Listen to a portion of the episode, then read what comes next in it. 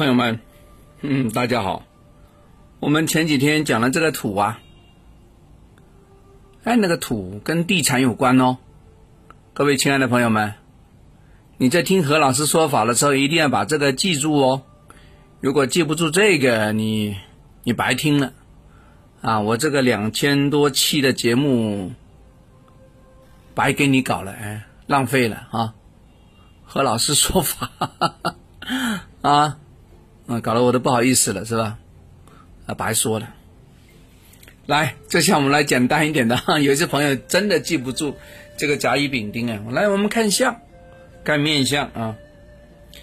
面相上啊，男性哦啊，男的哈，看你家小孩，啊，看你老公对吧？男性上呢，一定呢不能那个眼眉啊压着那个眼睛啊。我们说这个什么，双眉压目。眉眼的距离很近啊，是代表中间没有东西哦，那就代表呢没有什么地产，没有什么物业。眉与眼睛之间的位置啊，我们叫田宅宫，对吧？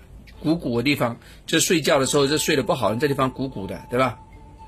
眉毛与眼睛之间的位置呢，田宅，田地的田呐，家宅的宅啊，田宅宫。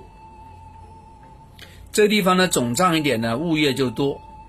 这个地方塌陷有纹有黑字，哎呀，代表一辈子要寄人篱下，甚至你住的房子都是别人的，啊，别人送给你的，啊，不要了，给你的，寄人篱下哟，施舍的哟。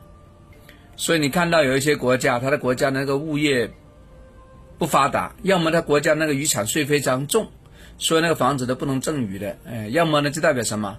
他们国家是在汽车轮子上的民族，他都不要房子的，对吧？租房子住的，啊，啊，今天在德州住，明天可能在啊旁边的阿肯色州住，哎呀，搬来搬去的，啊，所以你看到外国人这个地方的地方就非常薄，没有种的，啊，不喜欢，对吧？没压眼睛呢，不代表。哎，有些朋友举手了，来，我重新念一次啊！眉压眼睛啊，不单指指没有地产，也是代表呢什么？臣夺君权。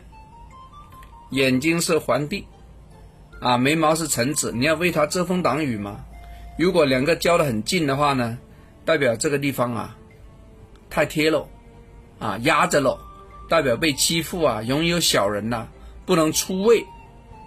啊，也就是说，如果呢看到你的子女啊有这方面的情形的话，做爸爸做妈妈的，真的一辈子都忧愁哦。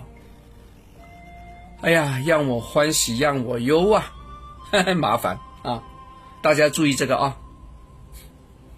哎，你拿个镜子照照嘛，回去照一下啊，有问题看看啊，要找找办法哦，这样下去不行哦，啊，一辈子啊，啊。要处理一下啊，找找方法。OK，好，我们下次聊，拜拜。